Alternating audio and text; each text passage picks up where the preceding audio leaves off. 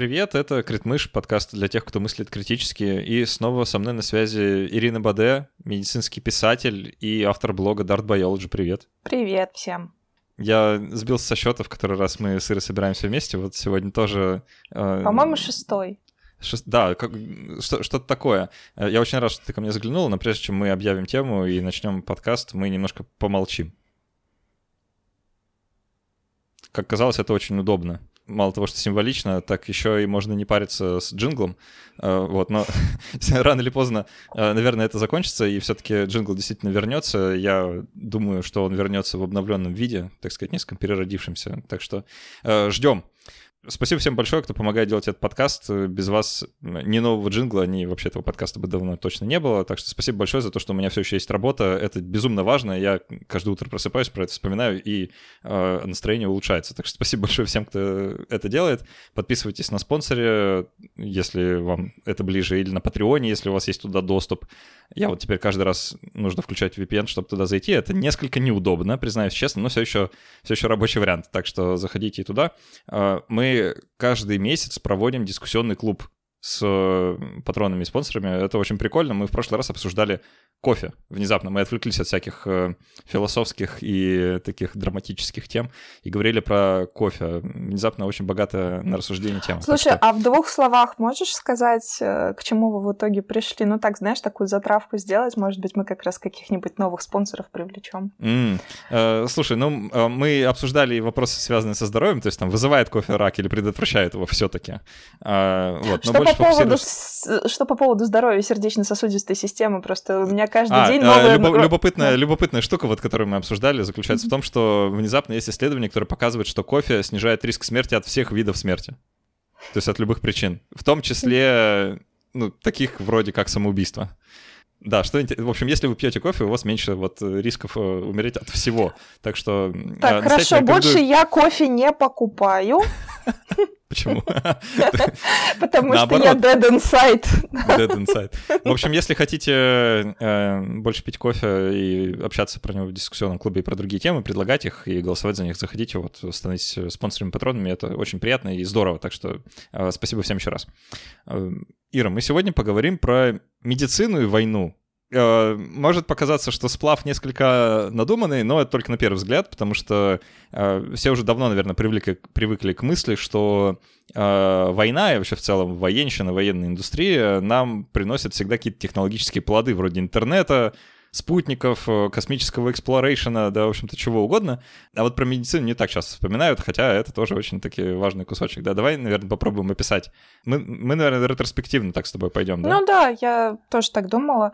На самом деле, э, я, наверное, может быть, в каком-то своем пузыре живу, но у меня каждый раз, когда я вспоминаю про войну, у меня всегда на первом месте медицина. Я не знаю, наверное, все-таки это какая-то моя профессиональная деформация. Я даже помню, как я на первом курсе, или нет, на втором, вру, у нас история была на втором, для того, чтобы получать зачет. Я там пропустила несколько раз. И для того, чтобы получить зачет, мне нужно было сделать доклад, и я выбирала как раз военную медицину. Это еще, наверное, особенность какого-то нашего образовательного процесса, потому что, ну вот у нас тоже все молились на Пирогова, там, а он тоже много чего, да, такого ну, военно-медицинского да. дела. Я тебе так больше скажу, да. а, был когда-то такой, а, мне кажется, сейчас он уже, наверное, считается мертворожденным, а, проект Флеминг, может О, быть, ты... Что-то знакомое. Очень знакомое, да. Я там писала. У меня было там очень... Э, ну, несколько очень неплохих текстов там про э, всякие интересные темы, в том числе про клонирование. Я писала про атаку клонов и овечку Долли. А, ну и, в общем-то, сам Флеминг-то, он чем был знаменит? Он был знаменит пенициллином. И поэтому как-то вот у меня все время с этой военщиной и медицинской тематикой все время рядышком все. В общем, э, да, если сейчас кратко да, сказать, э, действительно, медицина эм, делала довольно большие прорывы именно во время, или, можно сказать, даже благодаря определенным конфликтам. И э, это порой довольно удивительные и несколько неожиданные вещи, про которые мы, наверное, сегодня с тобой будем говорить. Да, да? мы сегодня с тобой будем об этом говорить. И есть еще один такой момент, что есть, безусловно, в истории человечества такие ну, скажем так, бесчеловечные примеры, когда, если мы говорим, например, про Йозефа Менгеля, а, когда, ну, то есть ученые А, он же все-таки был своего рода ну, исследователь, можно, наверное, так сказать. Он вряд ли был ученый. Это врач, который проводил разные опыты в да. нацистских лагерях, насколько я помню. Да, да, все верно. Он там пытался изменить э, цвет глаз, он там пытался изучать э, идентичных близнец, близнецов. Ну, это тоже были, конечно, какие-то своего рода эксперименты, но, понятное дело, они не имеют, во-первых, никакого ничего общего с адекватной наукой, а во-вторых, они просто по своей природе бесчеловечные, и ничего хорошего от этого ждать, понятное дело, не приходится. Но, с другой То стороны... Есть можно, можно не подсчитывать, какой у Менгеля индекс Хирша, например? А, мне кажется, он тогда даже и не знал, что такое индекс Хирша. Да. А, вот. Но вообще, в целом, изначально, если тебя ранили, то у тебя было очень мало шансов выжить. А, я, кстати, когда готовилась к подкасту, я вспоминала очень часто, как ни странно, твой выпуск про туалеты. Причем два выпуска про туалеты. Да, скоро потому... будет третий, скоро день туалета. О, ура! Это здорово, на самом деле, потому что это одни из моих любимых выпусков. Если кто-то не слушал выпуски про туалеты, серьезно, это, это, это взорвало, взорвало мой мозг. Серьезно. Так, и почему они тебя напомнили? А, потому что гигиена Раньше проблема с гигиеной была чуть ли не главенствующей. Из разряда, э, когда у тебя battlefield, у тебя очень много э, трупов, у тебя очень много раненых людей, и даже если ты ранен не смертельно, ты все равно можешь умереть просто из-за того, что ты там не, не там полежал, не там посидел, потому что вокруг очень много бактерий. И до определенного момента, чуть ли там не до Первой мировой войны, а, большинство погибших на войнах были даже не убиты непосредственно комбатантами, а они умирали от каких-то или последствий своих ранений, или просто из-за того, что вот их не смогли сразу вытащить, то есть у них было какое-то кровотечение. Про турникеты, видимо, никто не, тогда не знал, это жгуты. Что-то пытались сделать, но, видимо, безуспешно. Плюс ко всему не было системы а, сортировки. Мы про эту систему сортировки более подробно узнали, когда начался ковид, и все с э, замиранием вообще сердца следили, что происходит в Италии. Э, кратко напомню, потому что там был ужас. Э, врачам действительно просто приходилось выбирать, кого лечить, кого не лечить. Потому что если пациента нет никаких шансов спасти, то и смысла лечить его никакого нету никакого смысла в том, чтобы оказывать ему помощь, именно такую прям усиленную медицинскую нет. Поэтому единственное, что делали, это облегчали его страдания за счет того, что давали, возможно, какие-то обезболивающие. Тут даже скорее наоборот, есть смысл помощь ему не оказывать, чтобы на сэкономленные ресурсы оказать помощь кому-то другому. Ну, это да, но безболезненность все-таки имеет значение. А, да, потому что страдания человека, даже если он безнадежен, то все равно нужно облегчать.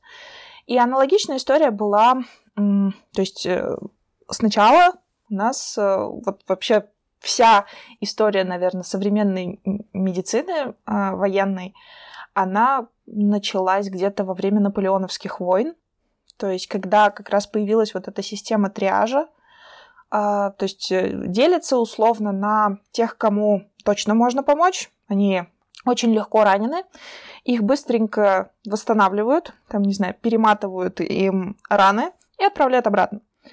А вторые, значит, это в достаточно тяжелом состоянии, но их можно спасти. И третий — это те, кому уже вообще никак не помочь. И единственное, что ты можешь сделать, это, ну, облегчить его страдания. Можно убить, можно дать морфин, можно что-нибудь еще дать, хотя про морфин, по-моему, тогда вообще еще не знали. Uh, да, я думаю, нет. Да, uh, морфин это попозже я, я, уже. Знаешь, uh-huh. слышал такие uh, три категории 3T. Trivial, treatable и terrible. То есть тривиальные, излечимые и ужасные. Да, все так. У нас, кстати, а, я же теперь, я теперь похвалюсь. А, отсылка на самый первый выпуск. Я теперь преподавательница а, науки в начальной школе. А у нас э, Оксфордская программа, ну, Кембриджская программа, великобританская. И что самое интересное, у нас, значит, перед началом учебного года был э, тренинг. Его проводил местный врач. А врач э, с военным прошлым, то есть он участвовал в военных действиях в качестве медика, понятное дело, на поле боя. И э, сейчас он работает, он бывший, в общем, emergency доктор, и сейчас он э, работает в одной из нефтяных компаний в качестве специалиста по первой помощи. И он нам рассказывал как раз тоже про триаж. И он задал нам задачку. Вот мне, кстати, интересно, ты, наверное, как медик справишься очень легко. А, значит, есть а, три человека. Представьте себе, значит, э, не знаю, там пожар в школе случился, как он сказал. А, значит, один человек а, лежит и просто лежит, ничего не происходит. Другой человек орет, помогите мне. А третий человек хватается за горло и кашляет. Кому первому надо помогать? Это любопытный момент. Хочется на самом деле уточнить, э, как кашляет человек. Э, ну, он делает так, э, ага. типа, как будто чокинг, да. задыхается. Угу. Понятно. Но я бы тогда сказал, что первый э, будет тот, кто кашляет, второй тот, кто лежит, и третий тот, который орет, помогите мне. Да, все верно. А, возможно, даже до того момента, когда тот, кто лежит, мы, может быть, и не дойдем, потому что вполне возможно, что он уже помер. А, да, как он сказал, как сказал наш вот э, специалист, а, он сказал, что тому, кто орет, надо просто сказать вот иди далеко. И надо сказать, не ори. Потому что если ты орешь, значит, у тебя все в порядке. Вот. А, ну, собственно говоря, это вот э, та самая э, система «Молодец, Саша», э, медицина не забудет тебя. Зачет, да. зачет мне в начальной школе. Да. А, вот. Собственно... Э, а давай, давай пока мы... Э, да. Я подозреваю, что ты сейчас хочешь там в Первую мировую перескочить. Давай вот еще э, про наполеонские войны, потому что там появилась еще одна штука, которая тоже перекочевала и в обычную мирную жизнь, и до сих пор мы все думаем, что это вообще никак Скоро? с войной не связано. Да, э, скорая помощь, карета скорой помощи, и то, что вот называется ambulance. Потому что если я, опять же, правильно помню, во время наполеонских войн впервые появилась вообще идея о том, что а давайте мы раненых с поля боя будем как бы увозить. Увозить, и как да. бы с ними да, и как бы с ними что-то делать, потому что, э, в принципе, генералов, э, которые сражение вели, нужно было уговаривать, да, на это. Типа вообще идея ну, да. о том, чтобы э, здоровых солдат выделять на то, чтобы помогать раненым, она кажется контринтуитивной, такой, типа, подождите, подождите, вообще-то мне как бы здоровые солдаты нужны еще, да. А, а тут э, мало того, что нужно помогать, еще нужно рисковать, э, забирая их с места сражений прямо непосредственно во время боя. И есть в сети классные фотки, там может, это реконструкция, да, но вот таких вот э, э, буквально телег, которые крепились к лошади, э, и это такая ambulance. То есть это вот реально то, то, то самое, что мы называем сейчас каретой скорой помощи, вот она именно что. Да, она именно карета. карета, да, она именно карета. А, собственно, оттуда, мне кажется, и пошло такое название, что оно карета.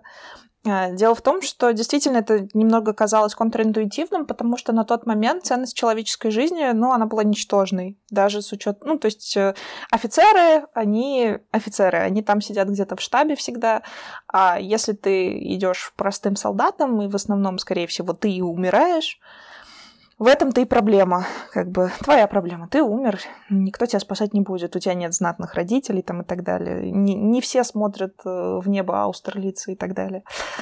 Вот. При том, что он не был комбатантом в сражении. Да, да, да. Ну ладно. Вот. А, собственно, а, что еще интересно? После того, как вообще, в принципе, еще, может быть, даже чуть-чуть раньше, чем наполеоновские войны, когда появилось а, огнестрельное оружие, вообще в целом, а, как получалось? Такое ощущение, вот у нас всегда есть а, такая условная гонка с антибиотиками. А, то есть антибиотики против бактерий. Кто же победит? значит, мы там что-то придумаем, бактерии что-то тоже придумают. Ну, они не придумывают, но условно. А есть еще ну, вот это гонка вот... вооружения гонка, и медицины. Да, гонка вооружения и медицина. То есть каждый раз, когда медицина что-то придумает, там, как защитить себя от э, чего-нибудь, от какой-либо напасти, там, условно, от газа, а, или там, как защитить себя от того, что тебя протыкают штыком. Хорошо, без проблем. Ученые придумывают новые способы, как убивать людей. Прекрасно, супер, там, не знаю, мы придумали какие-нибудь бронежилеты, отлично, мы будем убивать там газом, мы будем убивать дронами, мы будем еще чем-нибудь пуляться. В общем, медицина, конечно, старается, но пока что ну, скажем так, она проигрывает всегда, к сожалению. Я, я, я бы, ну, нельзя сказать, что это медицина как бы ответственна за кевларовые жилеты. Ну, естественно, скорее, да. Э, скорее, что-то другое. То есть тут имеет место гонка вооружений, именно гонка вооружений, то есть э, вооружение против защиты, и это со средних веков тянется, да, там, как э, появились доспехи, которые ничем не пробить, а потом внезапно вот у нас есть порох, который внезапно пробивает доспех так хорошо, что они теряют всякий смысл, и от доспехов люди избавляются, а потом появляется что-то другое. Тут важно вот какая штука, я думаю, ты к этому вела, да, что характер ранений, он сильно меняется в зависимости да. от того, на какое, на какое время мы смотрим. Если мы э, до изобретения там пороха и пушек, да, открытия пороха и изобретения пушек э, смотрим, то, ну, это в основном какие-то резано колотые раны, переломы, что-то такое, да. А после изобретения пороха и огнестрельного оружия и тех же пушек, это уже какие-то более экстравагантного вида ранения, которые в целом человечеству не свойственны, ну, в целом людям не свойственны, да, вот мы э, сколько на этой планете живем, мы обычно друг друга кололи и резали. Ну, ну как-то не взрывались, и... да, как-то вот Да, как-то не взрывали, да, вот, это какая-то новая штука, вот, и тут потребовались, конечно, ну, другие какие-то подходы абсолютно. Представьте, да, мы говорим сейчас про время, когда нет не, не то, что антибиотиков, анестезии не существует, я до сих пор помню, знаешь, это вот мне прям врезалось в память. Э, это каламбур, который вы сейчас поймете, почему врезалось. А, есть такой вид наркоза, называется рауш-наркоз uh-huh. или раш-наркоз. Uh-huh. Придумал чувак, собственно, по одноименной фамилии, заключалась в том, что вас просто бьют по голове. Эм, вот. Э, очень эффективный способ, Я когда вспомнила. других способов нет. У меня да. флешбеки от экстрим подачи в Killfish. Вот, это экстрим подача в Killfish, только э, во время э, операции где-нибудь в полевом госпитале, да, когда вам срочно нужно отпилить ногу. Э, и, в общем-то, весь секрет и успех да, этого мероприятия он заключался в том, насколько быстро это можно успеть сделать, да, потому что ну, принципе, от скорости да. зависело выживание. Э, и только от скорости, то есть ничего другого, да, ни с чем другим это не коррелировало, никакой аккуратности, э, сохранения культи, там еще чего-то, да, вот всех этих замечательных вещей, про которые мы сегодня знаем, э, ни о чем таком речь, конечно, не шла, потому что нужно было просто успеть отпилить человеку ногу, пока он не умер от болевого шока. Э, вот, в общем-то, и весь секрет. И в этом направлении, да, как шла мысль. А потом внезапно появляются э, вот эти вот взрывные ранения, да, когда там человеку отрывает э, половину торса, да, или что-нибудь в этом духе. А, и тут это уже не совсем работает. Да, требуются какие-то другие новые подходы. А, но и тут хитрые медики э, да, в своих хит... палатках внезапно приходят к каким-то гениальным решениям. Да, хитрые медики что-то опять придумали, но я бы хотела еще остановиться на инфекциях все-таки, потому что а, Допустим, даже если человек получил не очень серьезное ранение, его все равно могла убить инфекция, потому что, ну, просто не было антибиотиков. И в большинстве случаев, если начинался некроз, то есть э, была такая история, что просто могли удалять ткани некротизированные, а, но в большинстве случаев, естественно, человек запускал это, и Это понятно, потому что пока ты доберешься до полевого даже госпиталя, там уже вся инфекция распространится. И, скорее всего, это ампутация всегда была. И, естественно, это было очень болезненно, потому что, как уже Саша сказала, э, естественно, не было никакой анестезии. Анестезия появилась сильно позже. То есть, э, причем, по-моему, ее Пирогов первый использовал. Нет? Вот я боюсь соврать, но, по-моему, да. Э, да. Не цитируйте нас э, конкретно в этой части, да, но да. кажется, я такие истории про него точно слышал. Был он первым или нет, э, в данном случае память меня подводит, но он точно был одним из. Да, потому что, а, ну, то есть раньше считалось, что, ну, как бы боль, ну, ничего страшного, потерпит. До свадьбы заживет, так сказать. Да, а потом в какой-то момент наступила Первая мировая война. Мы не будем сейчас объяснять, почему она наступила. Нас она интересует в первую очередь э, с точки зрения того, насколько сильно шагнула вся военная индустрия в тот момент. Потому это что была так... другая война уже, если сравнивать с да. наполеоновскими войнами, это абсолютно другая война, конечно. Это была абсолютно другая война, и в первую очередь это была война, в которой впервые умерло от ранений, от непосредственно сражений гораздо больше людей, чем умерло от болезней или каких-то последствий ранений. То есть это именно напрямую зависело от сражения. А, и что самое интересное, тогда как ни странно, были очень распространены не только инфекции вслед, вследствие ранений, но и э, те инфекции, которые у нас называются ЗППП, заболевания, передающиеся половым путем. Очень странно. Да, удивительно, откуда же они у нас были распространены среди солдат. А, и, собственно говоря, э, появление а, антибиотиков очень сильно помогло снизить распространенность. Но это уже было ближе ко Второй мировой войне. А в Первую мировую войну как бы продолжали помирать. Вот и все.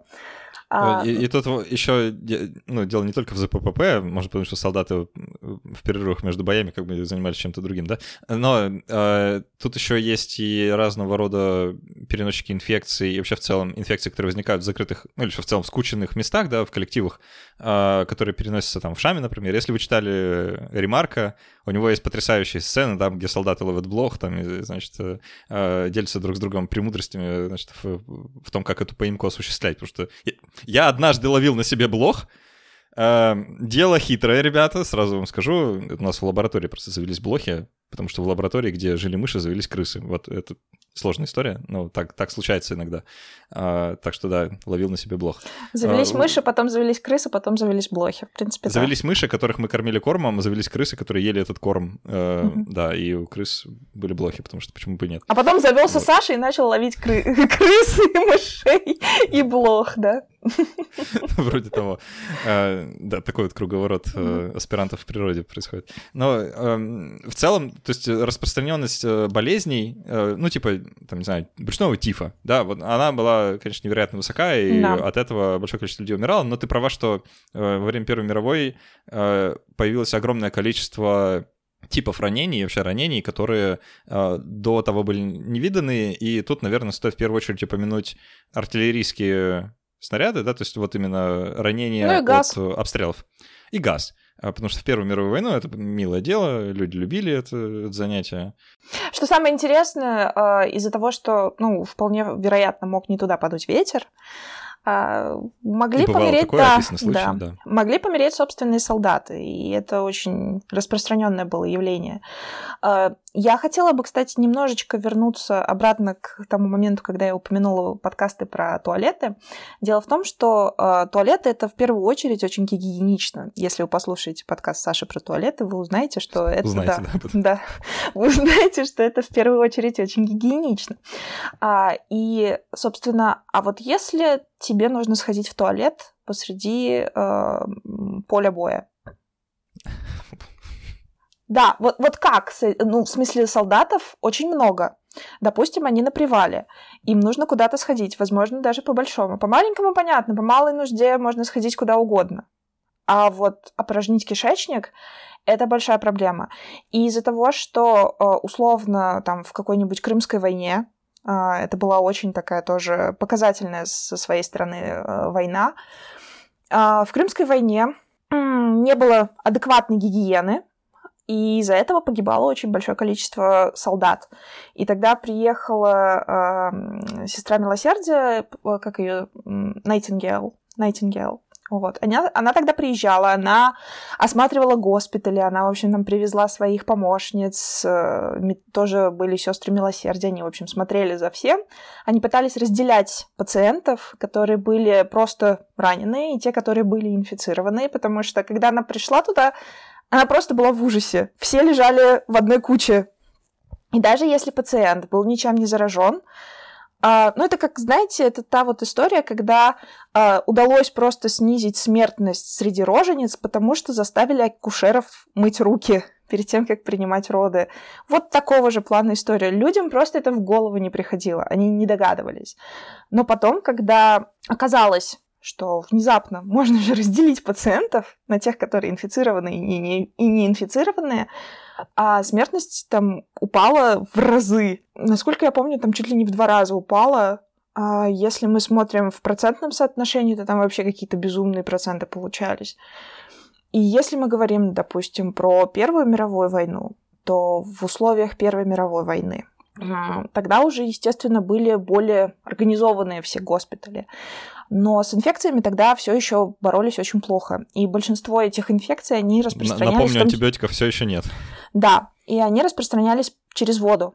И с учетом того, что, как правильно Саша сказал, очень большое скопление людей, если попадала какая-то инфекция в, не знаю, я не комбатант, поэтому я не помню точно, как эти части, роты и все остальные подразделения называются. Ну, допустим, условно, в одну роту попала инфекция, она очень быстро распространялась по всем военным, по всем военным частям, и в итоге погибало очень много людей просто от инфекции. И тогда а, начали изобретать а, вакцины. То есть сначала появились вакцины у нас, а потом у нас появились э, антибиотики. И одними из первых э, вакцину начали разрабатывать э, как раз, по-моему, в Британии, если я не ошибаюсь, и она была от брюшного тифа. И тогда э, очень мало людей сразу, как удивительно, правда, э, ничего не напоминает. Очень мало людей хотели что-то себе колоть. Особенно с учетом того, что эта вакцина вызывала достаточно тяжелые последствия. То есть она прям, ну, очень тяжело переносилась. И... Это вам не спутник Ви. Да, это вам не спутник Ви не... и даже не Pfizer. Я вот укололась Pfizer. Могу сказать, что очень сильная реакция, прям очень сильная реакция у меня была. Не знаю уж, может, из-за того, что спутник и намешал, и, но прям очень реактогенные они у нас. А, но даже это не сравнится с тем, что было до этого. То есть э, в случае с брюшным тифом это была какая-то безумная реакция. Солдаты выходили из строя чуть ли там не на неделю. И, естественно, никто не хотел их делать. Но потом, в 1916 году, запустили э, информационную кампанию. Запустили информационную кампанию, начали доносить до людей, что вообще-то вас надо прививать. И меня это очень сильно поражает, особенно с учетом того, что, ну, тогда все-таки, с учетом того, сколько людей погибало, а с учетом всего того, что происходило вообще на полях сражений, правительства все-таки задумывались о том, что ну, нам надо сохранить их, хотя бы потому, что иначе не, неким будет воевать. Поэтому давайте-ка мы их немножечко образумим, и пусть они прививаются потому что иначе они все умрут даже без э, боя. Вот, и, собственно, ну, слушай, они... ну да, давай не будем как-то какое-то излишнее человеколюбие сообщать э, как бы э, империям, которые вели тогда тотальную войну друг с другом. Ну, это понятное дело. Я поэтому и говорю, что, в смысле, они исходили э, из немножечко все таки контринтуитивной э, мысли для такого вот э, зверского своего империализма, потому что, ну, там, условно, сложно сомневаться в том, что Британская империя была на тот момент, как, ну, как бы империя такая с очень плохим оскалом. Вот. Империя зла. Да, империя зла, можно сказать. Да, это точно. А, и как бы говорить о том, что она прям очень сильно любила своих солдат, нет. вот. Я бы так не стала. Но при всем при этом они запустили тогда это дорогого стоит. То есть они осознали, насколько важно действительно прививать людей, а, и за счет этого они снизили а, вероятность гибели людей от инфекций. Как бы и за счет этого поменялось соотношение, как я говорила, люди стали больше умирать на поле боя, но меньше от инфекций. Э, мне еще знаешь, какая штука понравилась? Э, это тоже такая немножко неочевидная, можно сказать, выгода, приобретение, что ли, военное для мирных людей. Внезапно во время Первой мировой войны появилась, ну, можно сказать, зародилась э, целая отрасль медицины, эм, которая сегодня абсолютно ни у кого не ассоциируется с войной, но она именно что на войне родилась. Пластика. Это пласти... Пластическая хирургия, да, и хирургия лица, а, в частности, да, потому что когда вы воюете в окопе, а Первая мировая война — это траншейная война, да, когда люди а, сидели э, в окопе. Если вы смотрели 1918, да, по-моему, так фильм называется? 1917. 19-17, да, извините, а, то вы понимаете, да, как бы о чем идет речь. Люди внезапно часто получают ранение в голову, как бы, кто бы мог подумать. А, и целая плеяд врачей, там в основном это выходцы всяких из а, стоматологии, дантисты, там прочие челюстно-лицевые какие-то хирурги, да, а, они вот как раз разрабатывали методики восстановления, так сказать, поврежденных лиц, вот, э, картиночки есть в интернете тоже, если вы не слабонервных, можете погуглить, посмотреть. Э, но так или иначе, пластическая хирургия, вот, пожалуйста, да, из-за траншейной войны э, во времена Первой мировой. Да. Но потом, кстати, пластическая хирургия тоже претерпела свои изменения, потому что во время Второй мировой войны а, очень много ожогов появилось. А, появилось очень много ожогов, потому что стала очень активно применяться а, авиация. И э, в первую там, очередь, когда только-только появилось вот это вот понятие боевой авиации, очень много пилотов, они просто сгорали, а, и их приходилось буквально восстанавливать. Загорали так... из-за того, что загоралось авиационное топливо, да. оно попадало в кабину, и вот да, ну то есть э, бедные пилоты, они, в общем, с трудом выживали, а те, которые выживали, потом их приходилось очень долго восстанавливать. Но во Вторую мировую войну у нас появилось э, наконец-то изобретение, которое спасло не одну жизнь. Это сульфаниламиды. Сульфаниламиды и антибиотики. Я знаю, да. почему мне хочется пошутить, что пока э, счет сохраненных жизней положительный, но вполне возможно, что скоро начнет откатываться назад, просто из-за того, что мы э, повсеместным внедрением антибиотиков вырастим себе супербактерии, которые, в принципе, всех нас убьют. Но до этого еще далеко. Это, ну, Слушай, может... я, наверное, оптимистка. Надеюсь, по крайней мере. Я, наверное, оптимистка. Во-первых, у нас есть Катя Умникова, которая разрабатывает специальные пептиды против всего на свете. Во-вторых... Да, э, пептиды, плюс у нас еще вирусы для бактериальные есть. Вот да, я как раз думала про бактериофагов. Э, мне кажется, что мы все-таки что-нибудь придумаем. Если мы сами себя не убьем, то, скорее всего, мы выживем. А, как бы мне кажется, что для нас самое страшное это не супербактерия, а какая-нибудь супервойна, а, потому что, как показывает практика, человек лучше всего сам себя убивает. Вот. Можно, например, отказаться от кофе и э, умереть пораньше.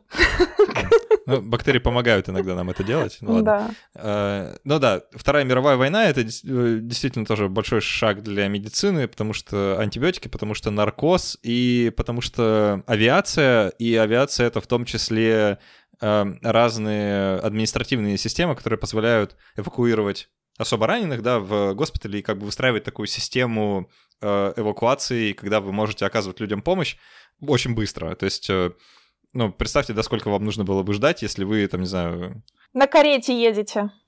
едете на карете, да, когда вы доберетесь до Парижа э, от Ватерлоо, да, чтобы вам, значит, там прооперировали что-нибудь. В общем, ну, наверное, никогда. Это был бы самый, э, самый точный ответ. Вот. А с появлением, э, в первую очередь, да, вот какого-то административного ресурса, э, который позволял это делать, э, уже там за несколько дней, в принципе, да, можно было бы человека переправить до места, где ему могут оказать квалифицированную помощь.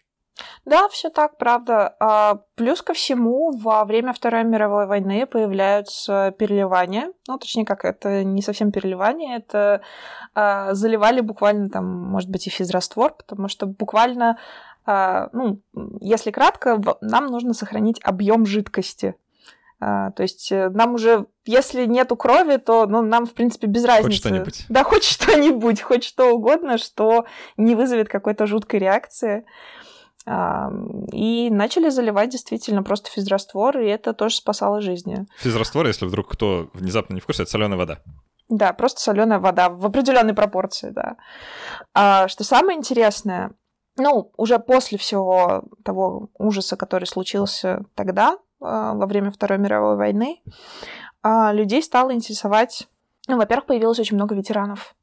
Очень много ветеранов. И им нужно было оказывать какую-то помощь, как ни странно.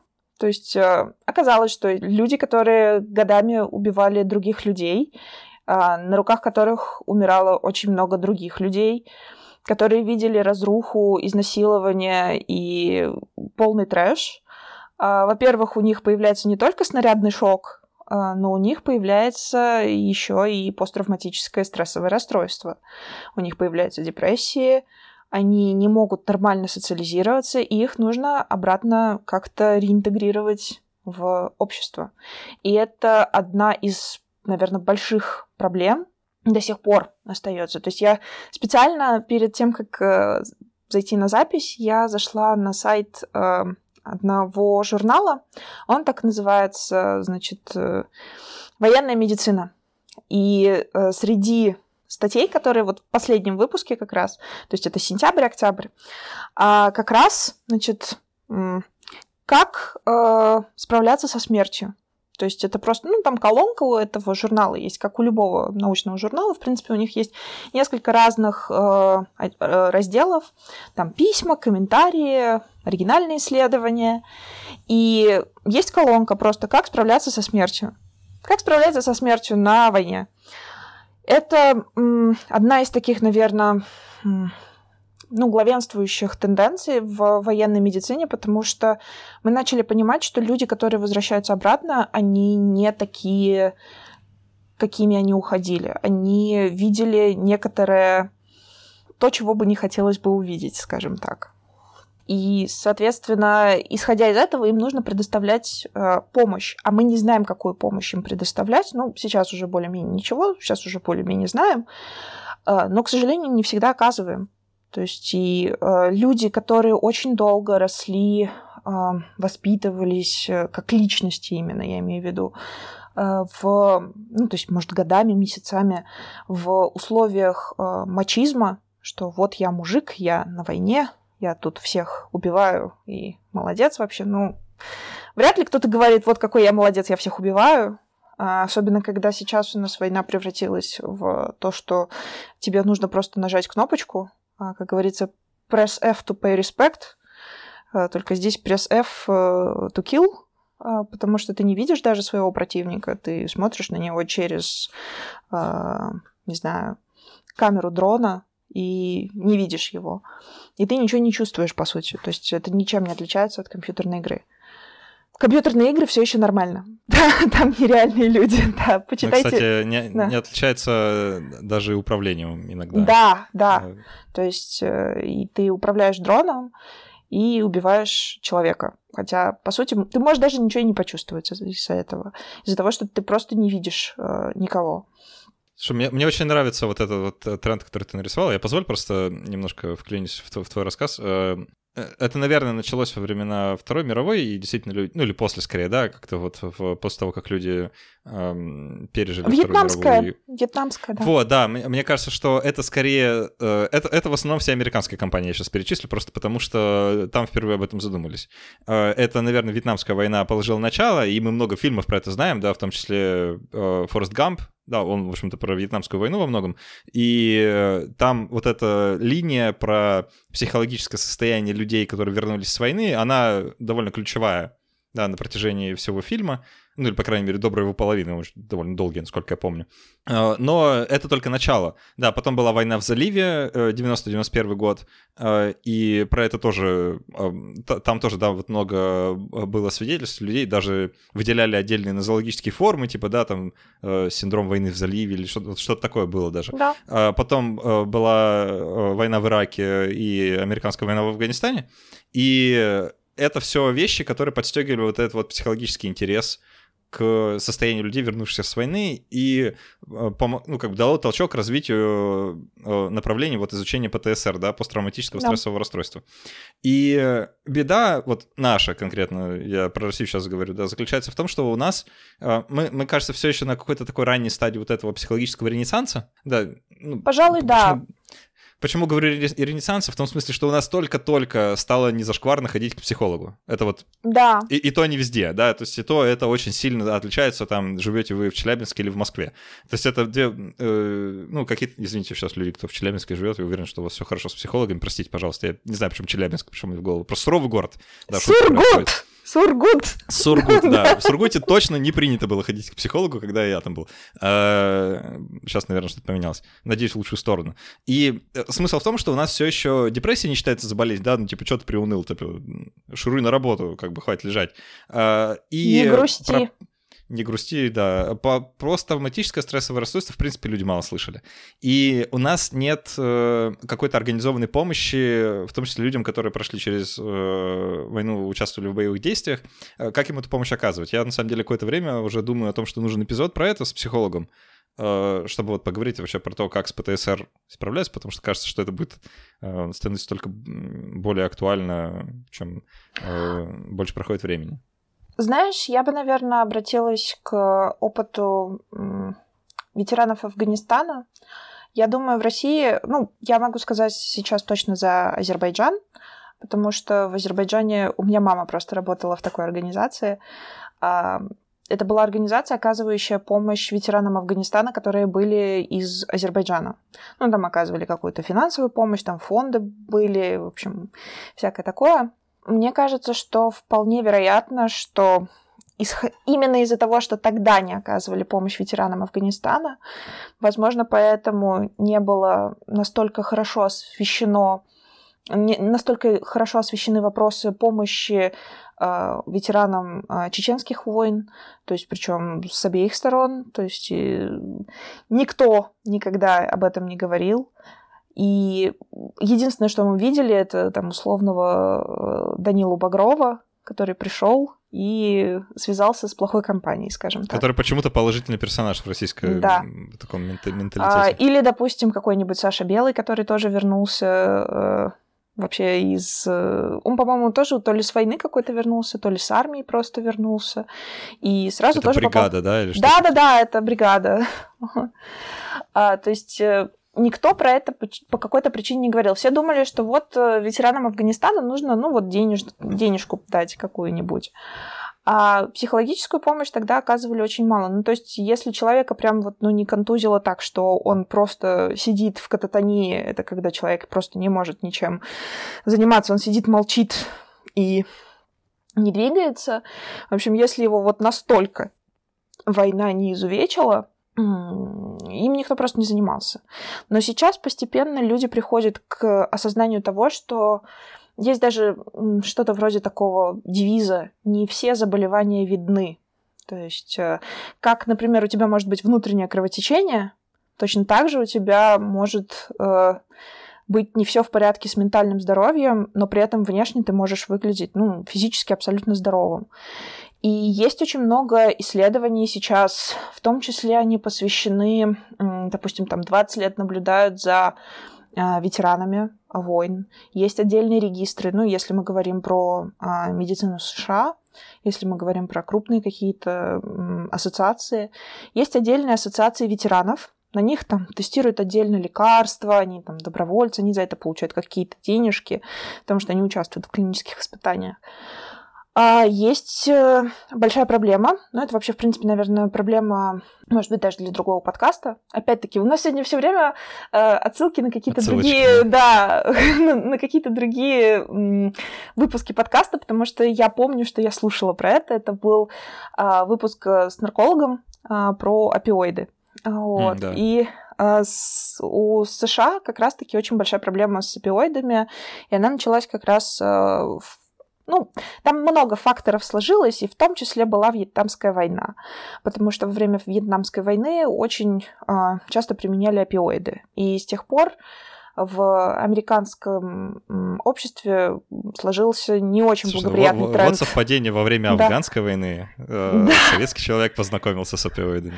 Вот, да. Вот как бывает, э, благодаря войне не только медицина шагает вперед, но еще и фармакология всякая разная.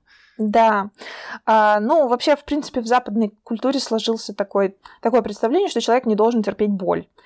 И иногда это действительно хорошо. То есть нам этого не хватает, например, в нашей медицине, можно сказать, что ну потерпи. Типа, что, ну, у тебя всего лишь там на четверку из десяти болит. Ну, типа, потерпишь. Если не выше пяти, то терпи.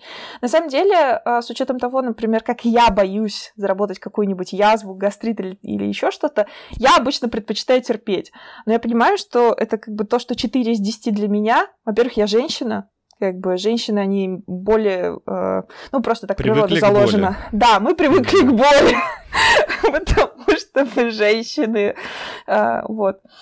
Э, ну и вообще потому что женщинам рожать, как бы их природа сделала такими, э, чтобы они были более устойчивы к боли и к кровопотере.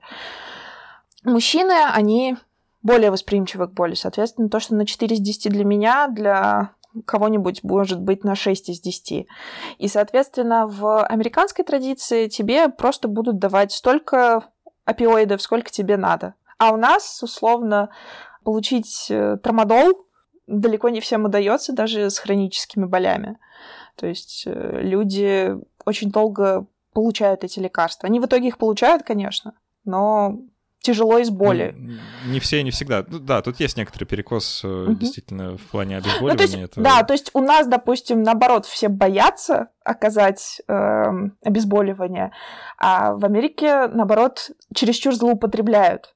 А, скажем так, нужно как-то вот, можно среднее арифметическое как-то сделать нашим чуть чаще, а им чуть пореже, потому что... Можем, можем да. часть опиоидов у них забрать, в принципе, нормально будет. А, можно, да. никому не говорите, что я это предложил. Слушай, давай попробуем в конце вот какую штуку обдумать. Ну или, по крайней мере, предложить подумать о ней, потому что у меня, честно говоря, пока нет какого-то готового ответа или даже сколь-нибудь стройных размышлений. Еще лет пять назад, если бы нас с тобой кто-то спросил, как выглядит современная война, мы бы в лучшем случае пожали плечами и сказали, ну, какие-то конфликты, не знаю, я в очень, странах. Я очень плохой пример для этого, Саша. Я из эм, Азербайджана. Ну вот, да.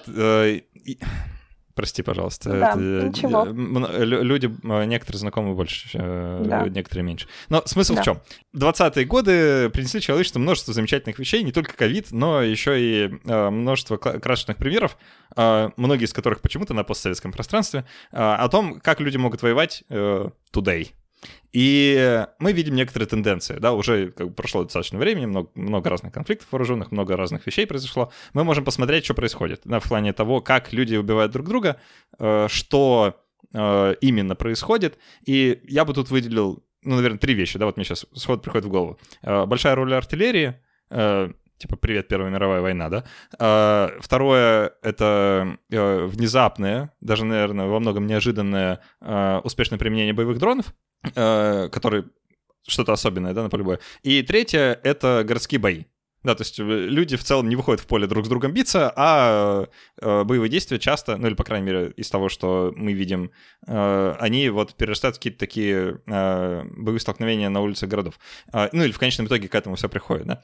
А чего ну тут... да, битвы бастартов у нас как-то не случаются в чистом как поле. Не, да, да, как-то кто-то не выходит вот в чисто полюшко, как-то сразиться так э, да. сначала один на один. Стенка значит, на самый... стенку, да. Нет, нет, сначала выходит э, самый бравый воин с одной стороны против самого бравого с другой, да, они рубятся, вот, и после этого расходят ну, видим, как это, как это раньше могло бы быть, да, типа там э, в каких-то других вещах, типа, не знаю, э, Одиссей, да, там, война Тро Трои и э, Тренская война, что-нибудь такое. Короче, не знаю, а что тут полезненького там мы могли бы из этого медицински извлечь? Ты уже видишь какие-то вещи, которые, ну, не знаю, как-то переродятся, знаешь, во что-то более полезное для человечества?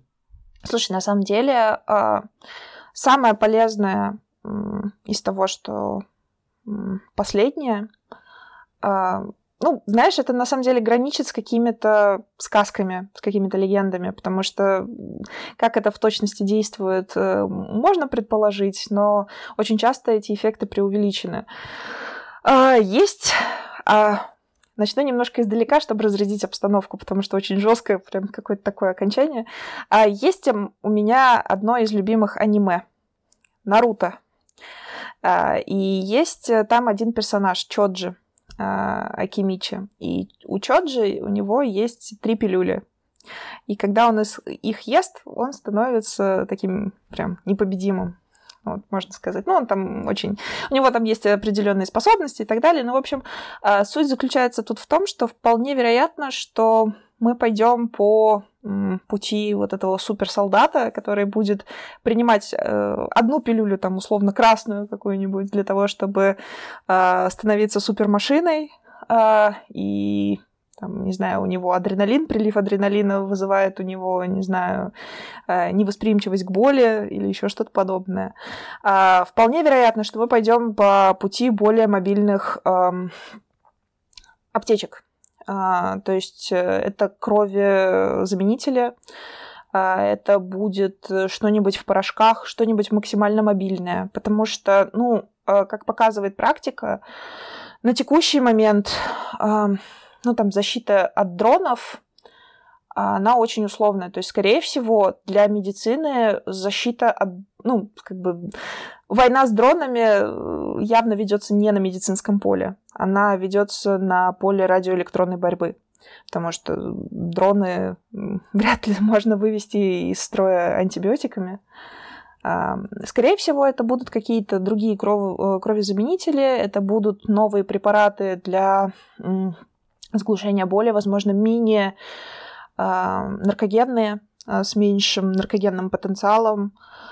Э, хотя, опять-таки, не факт, потому что, ну, опять-таки, э, кого волнует Э, что происходит э, прямо сейчас, э, там, когда-нибудь будет происходить, когда все эти люди вернутся обратно, все эти люди с навсегда поврежденным созданием. Главное вот, чтобы сейчас они были в форме, чтобы они были вот в состоянии вести какую-либо войну, чтобы они были в состоянии вести атаку. Что-то, по-моему, и во время Вьетнамской войны, кроме опиоидов, еще и амфетамины были распространены. Вот, да, плане... так а, вот мне кажется, что они до сих пор распространены на самом деле, потому что, да, мы ничего не пропагандируем, но, скорее всего... Эм, так, чисто ну, догадка. Да, чисто догадка, потому что, ну, вряд ли они на кофе держатся в дозоре. А, ну, а кокаин, он все-таки слишком мало действует.